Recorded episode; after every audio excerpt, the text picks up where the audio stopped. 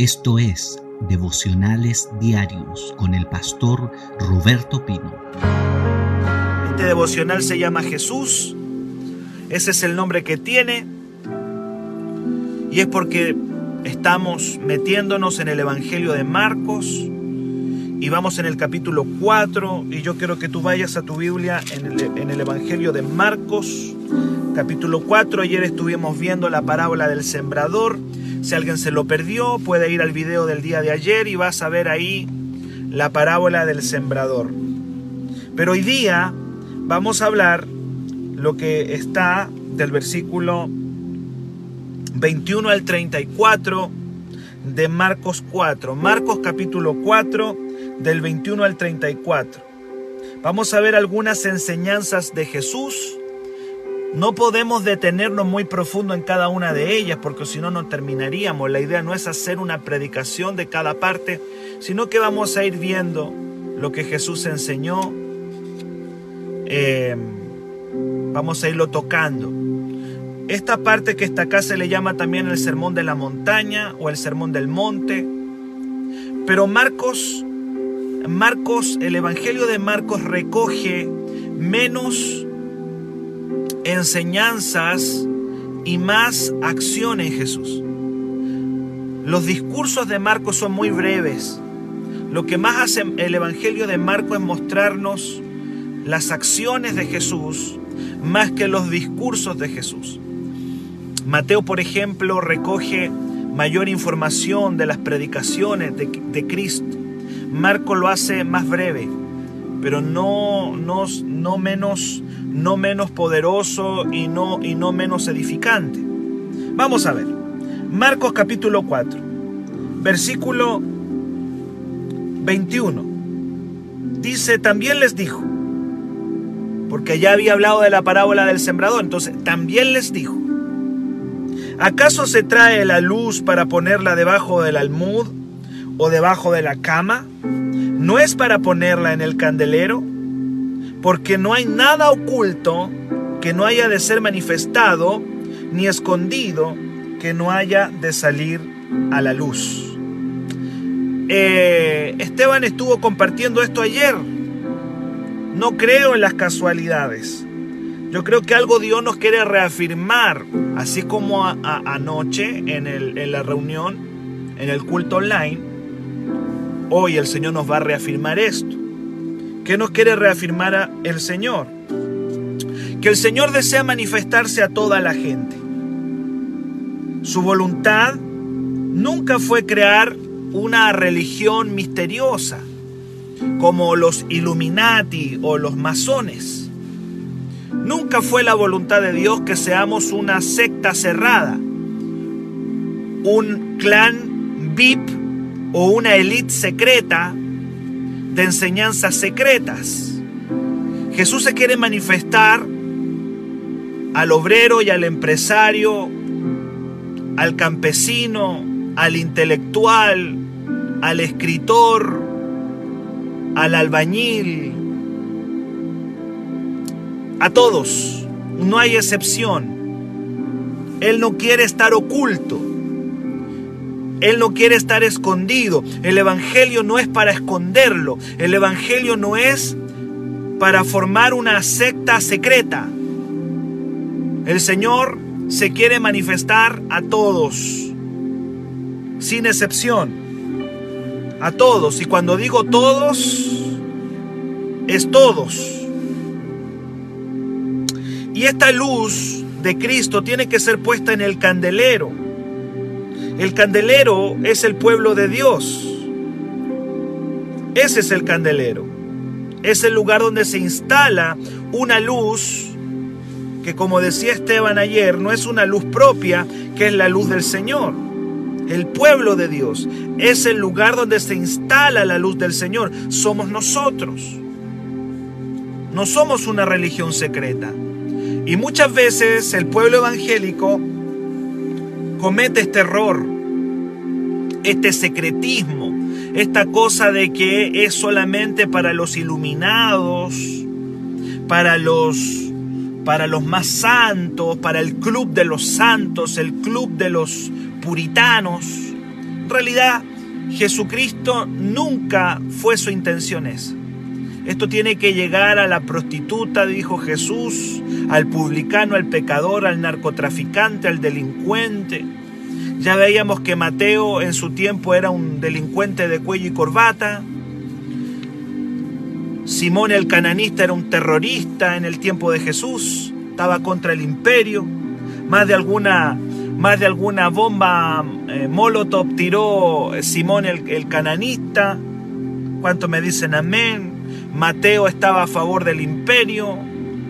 Y así, Jesús no quiere venir a, ocultarse o a formar un club de santos secretos, sino que Él quiere que su evangelio eh, eh, brille y, esa luz la deposita en nosotros como su pueblo. Me gusta, me gusta lo que dice Juan 5, 35 al 37, donde se habla de Juan el Bautista. Y se dice que Juan, me encanta esto, se dice que Juan el Bautista era una antorcha Mira lo que dice. Juan era una antorcha. Una antorcha no brilla con luz propia. Una antorcha es un depositario. Es, es un contenedor de luz. Y dice la Biblia que Juan el Bautista en Juan 5 del 35 al 37 se dice que Juan era una antorcha. Que somos somos depósitos de una luz que no es nuestra, que nos fue dada, que nos fue regalada por el cielo. Pero me gusta porque dice que Juan era una antorcha y dice la Biblia que era una antorcha que ardía, es decir, da calor, pero también alumbraba. Dos razones por las cuales somos antorchas o candeleros. Vamos a arder en un mundo frío, indiferente, arder significa calor. Me da, me, da la impresión de amor, el arder. Dice que Juan ah, era una antorcha que ardía y luego dice que era una antorcha que alumbraba. Eso me habla de luz, de iluminación. El candelero, si cuando empiezas a estudiar el tema del candelero, que estaba en el santuario, el santuario no tenía ventanas. El santuario de Israel, el templo de Israel no tenía ninguna ventana. La única iluminación del santuario era el candelero. La única luz que tiene la del mundo, la única luz de este mundo es Cristo. No hay otra. No hay otra iluminación más que Jesús y tenemos el privilegio de ser, de ser candeleros donde se deposita esa luz. Escuche bien, la gloria de Jesús no está reservada a una élite, es para todos, es para todos. No es cienciología, no es, no es Illuminati, no es masonería, no no lo es. Es para todos. Eso es lo que está diciendo Jesús. No oculten mi enseñanza. No la hagan secreta. No hay secretismos. Es para todos. Y luego dice el verso 22, porque no hay nada oculto que no haya de ser manifestado ni escondido que no hayas de salir a la luz. Lo que Jesús está diciendo es que es que su revelación todavía está escondida a algunos, pero tarde o temprano su revelación iba a ser manifestada a todos, no podría estar oculto. Eso nos habla acerca de la máxima manifestación de la luz de Jesús está en su obra en la cruz, en su resurrección. Y Jesús está diciendo tarde o temprano, lo que está oculto para el mundo va a ser manifestado a todos, a todos. ¿Cuántos dicen amén? Luego, siguiendo en las enseñanzas, en el versículo 23, Jesús dice, si alguno tiene oídos para oír, oiga. Esta frase Jesús la ocupa para decir, es un llamado para decirle a la gente que preste atención que abra su corazón a su mensaje, el que tenga oídos para oír. En otras palabras, escuchen con la intención de obedecer. Es un llamado a que tú y yo seamos buena tierra, que abramos el corazón, que abramos el entendimiento espiritual. El que tiene oídos, oiga, dice acá, el que tiene oídos para oír, oiga. En otra parte Jesús dice en el Apocalipsis a las iglesias, el que tiene oídos para oír, oiga lo que el Espíritu dice a las iglesias. Es un llamado a no solamente escuchar con el intelecto, con la mente, sino abrir el corazón para lo que Jesús nos quiere decir. Me habla de obediencia también de estar dispuesto a oír para obedecer, abrir el corazón. Lo que Jesús trae no solamente es una enseñanza intelectual, seca, vacía, no es, no es una enseñanza teórica. Lo que Cristo nos está trayendo es, es algo que tiene que tocar nuestro corazón, todo nuestro ser. Y luego en el versículo 25 al 26, a mí me parece que está conectado con esto de la luz, porque habla de la percepción espiritual. En el verso 24 y 25 Jesús dice, mirad lo que oís en el fondo pongan atención en lo que escuchan. Pongan atención en lo que están oyendo. Por eso dice, mirad lo que oís. Pongan atención a mis enseñanzas. Porque con la medida con que ustedes miden, serán medidos y aún se os añadirá a ustedes los que, los que escuchan, lo que oyen. Se les añadirá lo que oyen porque el que tiene se le dará, y al que no tiene aún lo que tiene, se le quitará. Miren bien lo que están oyendo. En otras palabras, lo que Jesús está diciendo es que en la medida que tú y yo vamos abriendo nuestro corazón a la palabra, vamos a entender más cosas del cielo. Pero también en la medida que tú y yo nos endurecemos al mensaje, vamos a estar en un mayor nivel de ignorancia y de oscuridad. Está conectado a la luz. Por eso Jesús dice, pónganle atención a lo que oyen. Porque si ustedes abren su corazón al mensaje, Dios les dará mayor revelación. Pero en la medida que ustedes escuchan y endurecen su corazón y no obedecen, van a caer en un pozo de ignorancia van a caer en un pozo de endurecimiento. Escuche bien, podemos recibir mucho más del Espíritu Santo si ponemos más atención a lo que Jesús nos está diciendo.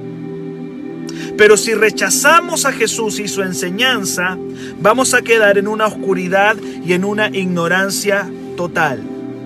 Los fariseos, ellos escucharon el mensaje, pero no estaban dispuestos a obedecerlo. ¿Quieres recibir más del Espíritu Santo? Entonces comienza a obedecer lo que ya has recibido. Hay gente que dice, uy, me gustaría tener más revelación. Y Dios dice, sí, pero lo que yo te he entregado no lo obedeces. ¿Para qué quieres que te dé más revelación si lo que ya te doy no lo obedeces? Por eso dice, en la medida que ustedes pongan atención y obedezcan el mensaje, se les dará más. Pero si lo que ya les he entregado no lo obedecen, ¿cómo les voy a dar más?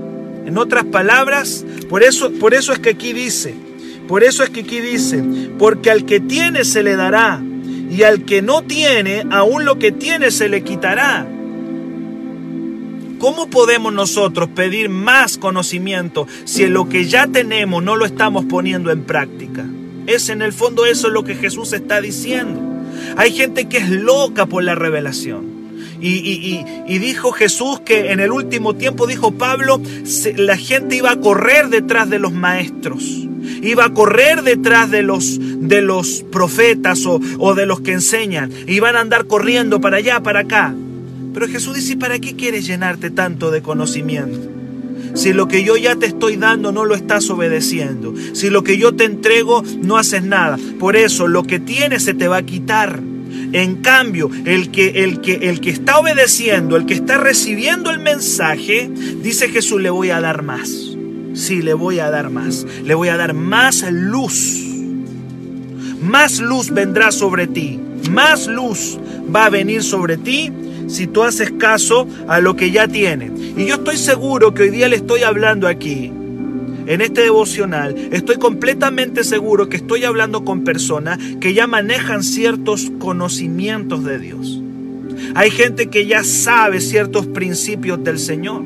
Yo le estoy hablando a personas esta mañana que no están en el ADC. Hay gente acá que ya conoce ciertas cosas de Jesús. ¿Quieres más? ¿Quieres mayor revelación? ¿Quieres más profundidad? ¿Quieres ir más adentro en la revelación de Jesús? Bueno, lo que tienes, practícalo. Lo que tienes, obedécelo para que se te venga más luz. Es eso lo que Jesús está diciendo. Está conectado a, a lo que Jesús está hablando de la luz. Gloria a Dios. Del verso 26 al 29 yo dije, no voy a profundizar en cada una de las enseñanzas, vamos a ir avanzando.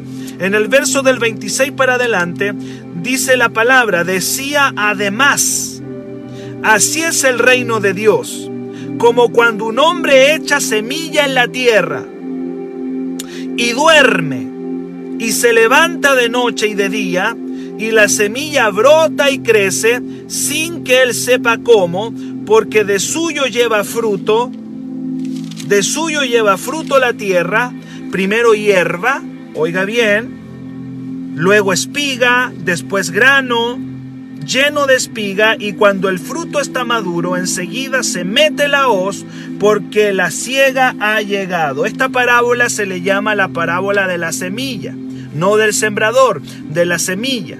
Escuche bien, yo estoy predicando la palabra, pero muchas veces yo no sé lo que está sucediendo.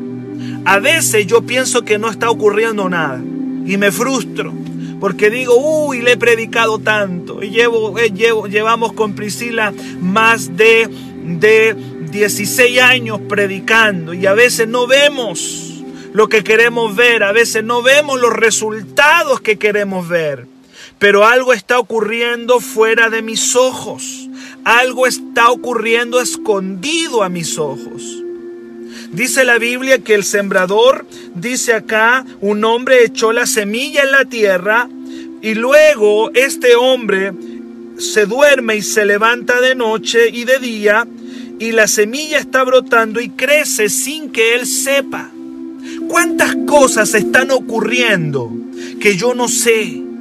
Yo estoy simplemente entregando ahora un devocional, pero yo no sé lo que está ocurriendo. Puede que yo, yo luego entro en mi rutina diaria. Pero yo no sé lo que está pasando. Eso te pasa a ti también. Le hablo a gente que está sembrando el mensaje. Hay algo que está ocurriendo, que está escondido a nuestros ojos. No te desanimes. No te desanimes. Nuestra tarea es esparcir la palabra, mas no sabemos no tenemos idea de lo que está ocurriendo fuera de nuestra vista natural. Hay gente que uno dice, uy, le he predicado tanto, está tan duro, parece que no está ocurriendo nada, pero algo está pasando. Algo está pasando. El verso 27 dice, la semilla está creciendo. Entró a un proceso, aun cuando tú y yo no lo vemos. Dice la Biblia que la semilla brota y crece sin que él sepa cómo. Gloria a Dios. Gloria a Dios.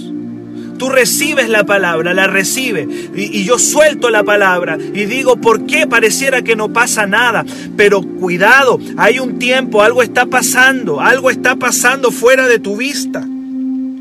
El verso 28 dice, porque de suyo lleva fruto la tierra primero hierba, luego espiga, después grano, luego grano lleno de espiga. ¿Cuántos dicen amén? ¿Cuántos están acá? Hay un proceso. Nuestra tarea es solamente sembrar. El crecimiento está fuera de mi alcance. El problema que yo he cometido como pastor, que he llegado a pensar equivocadamente que el crecimiento depende de mí. Pero mi tarea es trabajar, como dice la palabra, El, el, labrador para participar del fruto debe trabajar primero, pero el crecimiento está fuera de mi alcance. El crecimiento no está en mi alcance. El crecimiento lo da Dios. Ya lo diría Pablo en 1 Corintios 3 del 6 al 9. Qué tremendo. Primera de Corintios, anda tu Biblia. Primera de Corintios, capítulo 3. Primera de Corintios, capítulo 3. Del versículo 6 al versículo 9. Primera de Corintios 3 del 6 al 9 dice la palabra del Señor. Yo planté, dice Pablo. Yo planté, Apolo regó, pero el crecimiento lo, da, lo ha dado Dios y a veces ese crecimiento está invisible. No lo puedo ver. Pero algo Dios está haciendo mientras nosotros esparcimos la palabra, mientras nosotros predicamos la palabra, mientras tú oras por tu familia, mientras tú clamas, mientras tú le trabajas al Señor por tu casa, por tu familia o por alguien, eh, eh, no depende de ti ese crecimiento. Tú tienes que hacer algo, claro. Claro que tienes que hacer algo. Dice Pablo, Pablo plantó, Apolo regó, hizo un trabajo, sí lo hizo, pero el crecimiento no está en tu control, el crecimiento lo da Dios. ¿Cuánto me dicen amén? Hay un proceso y eso me habla de paciencia. No nos gustan los procesos, nos gustan los sucesos. Un suceso eso me gusta, los sucesos, pero no me gustan los procesos. Y los procesos, proceso y suceso son dos cosas distintas. Nosotros queremos solamente agarrar la hoz y cosechar. Pero para que venga el suceso de la cosecha, tiene que primero venir el proceso. Y a veces el proceso está fuera de mi control. Está fuera de mi control. Yo trabajo yo siembro la palabra, yo oro, yo busco al Señor, llevamos una visión adelante. Eso es, y, hay un proceso de crecimiento que está fuera de mi alcance. La semilla va creciendo en ese proceso, aun cuando no veo nada. Nuestra tarea es sembrar, el crecimiento está fuera de mi alcance, pero Dios lo está produciendo aunque yo no lo vea. Yo quiero que tú declares, Dios está haciendo algo aunque no lo estoy viendo. Dios está haciendo algo aunque no lo puedo ver. No lo puedo ver, pero Dios lo está haciendo. En este tiempo de pandemia, donde muchos de nosotros hemos estado atrapados en una ansiedad terrible y en un temor, eh, Dios está haciendo algo en el mundo. Dios está haciendo algo en Chile. Dios está haciendo algo. Algo que es invisible, algo que yo no puedo ver, algo que está fuera de mi alcance. Pero Dios está haciendo algo, aunque está fuera de mi alcance, de mi vista natural. En el mundo Dios está haciendo algo con su iglesia. Y pareciera que nos estamos levantando y acostando, levantando y acostando. Como dice aquí el versículo 27, que el campesino duerme y se levanta, duerme y se levanta, duerme y se levanta. Pareciera que estamos en una rutina. Eso está diciendo. Pareciera, pareciera. Pero tú no sabes, tú no sabes lo que está ocurriendo fuera de tus ojos. Hay cosas que están pasando fuera de tus ojos. Hay cosas ocultas, hay semillas que están brotando. Y el, el, campesino que tiene buena vista ve una cosita pequeñita y dice, no, no, no, algo está pasando. Tiene que ver también con discernimiento. Algo está pasando en renuevo. Y tú dices, pareciera que renuevo estamos todos dispersos, andamos todos por todos lados, pareciera que vino como una frialdad, vino como algo a la iglesia. Tú no sabes si Dios está produciendo un gran avivamiento a nivel mundial, a nivel chileno, a nivel de tu ciudad. Tú no sabes si Dios fuera de tus ojos naturales está produciendo un gran avivamiento y pareciera que estamos, estamos levantándonos y acostándonos, levantándonos y acostándonos. Pero la semilla está brotando y está creciendo sin que yo sepa. porque está fuera de mis ojos naturales. Y a veces Dios está haciendo algo en tu familia y tú no lo puedes ver. Y a veces Dios está haciendo algo en tu casa y tú no lo puedes ver. Pero hay una semilla del cielo que ya está siendo sembrada. Mi tarea es venir todas las mañanas a este lugar a entregarte una palabra. Mi tarea es estar aquí entregándote una palabra todas las mañanas y aun cuando fuera de mi alcance, aun cuando esté fuera de mi alcance, muchas cosas, algo sé que Dios está haciendo en tu vida. Lo declaro en esta mañana en el nombre de Jesús.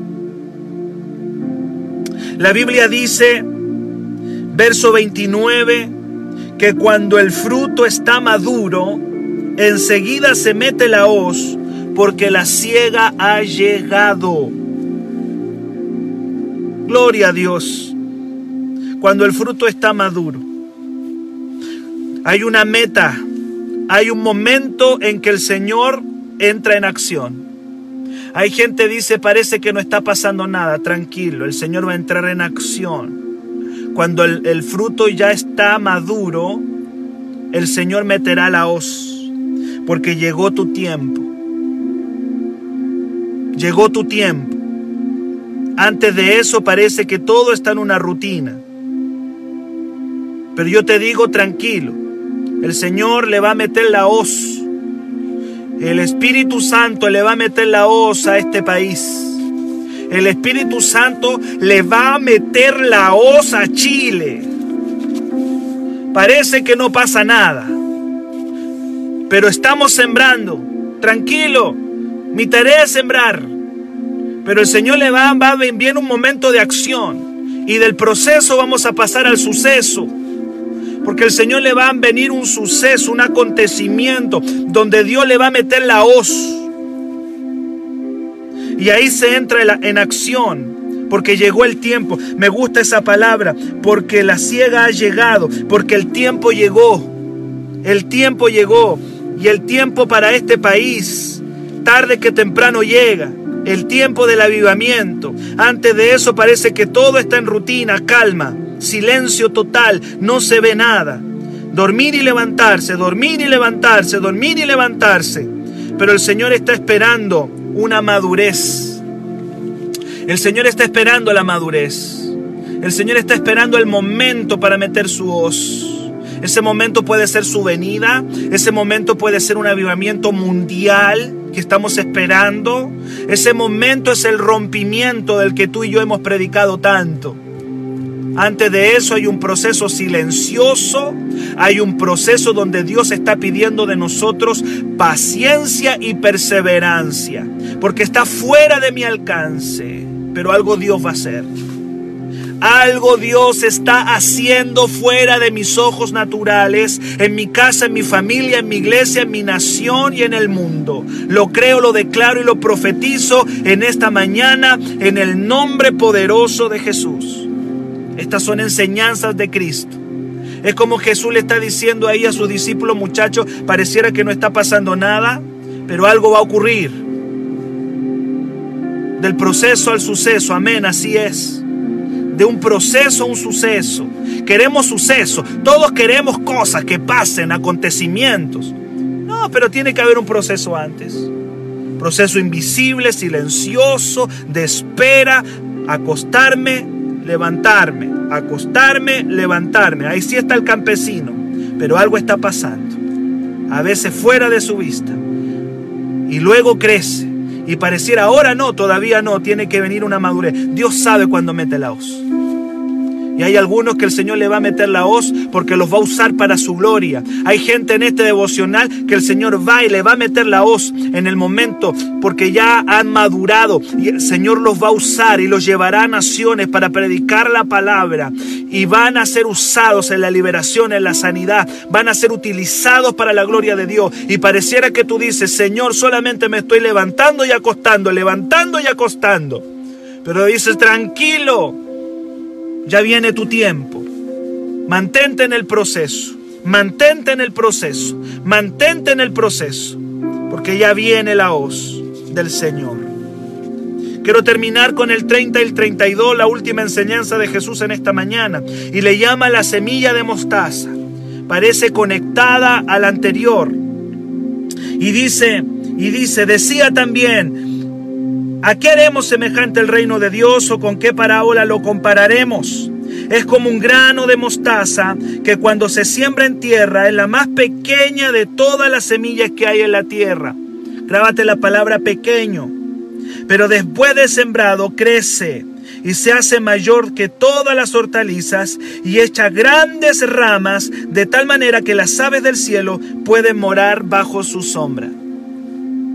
Esta es la última parábola que vamos a ver hoy brevemente y solamente decir, escúchame bien, no menosprecies lo pequeño. Hoy día tu negocio es pequeño, hoy día tus finanzas son pequeñas, hoy día tu iglesia es pequeña, Hoy día este online es pequeño. Hoy día nuestro ministerio es pequeño. Hoy día nuestra familia es pequeña. Hoy día mi influencia es pequeña. Hoy es pequeño.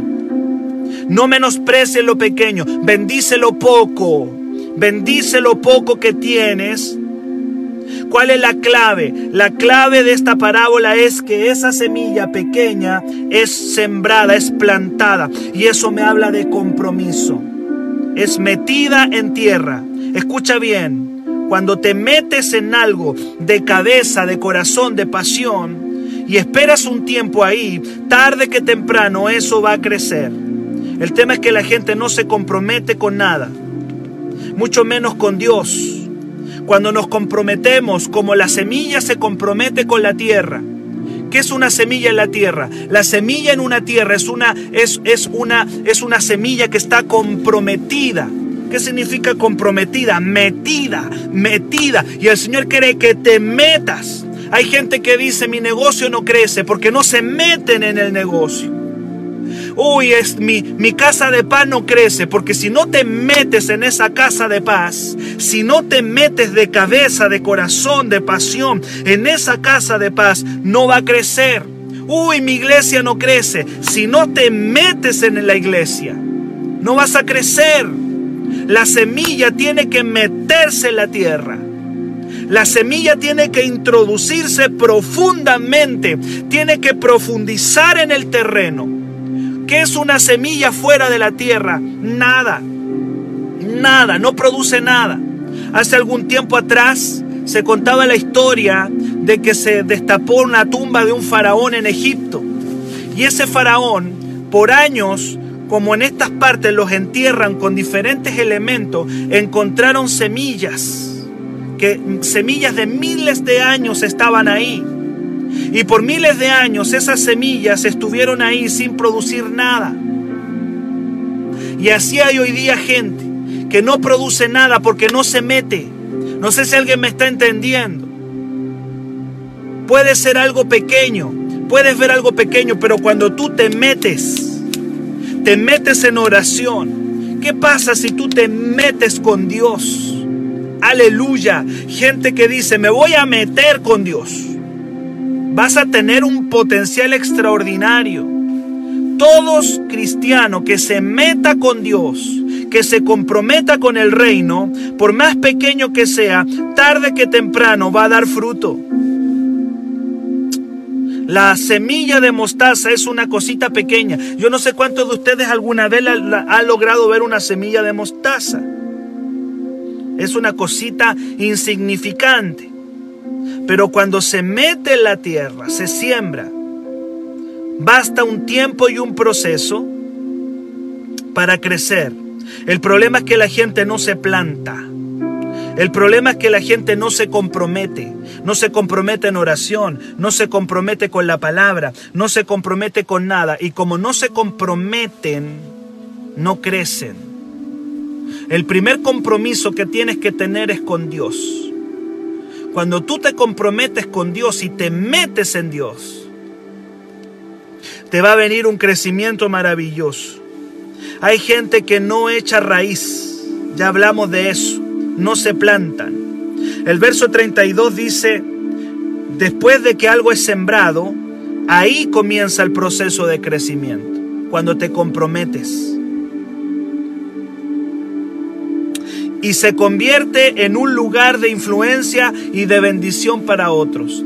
Porque la semillita de mostaza, que es pequeña e insignificante, escúcheme bien, al meterse en la tierra, se transforma en un lugar de bendición y de influencia para otros.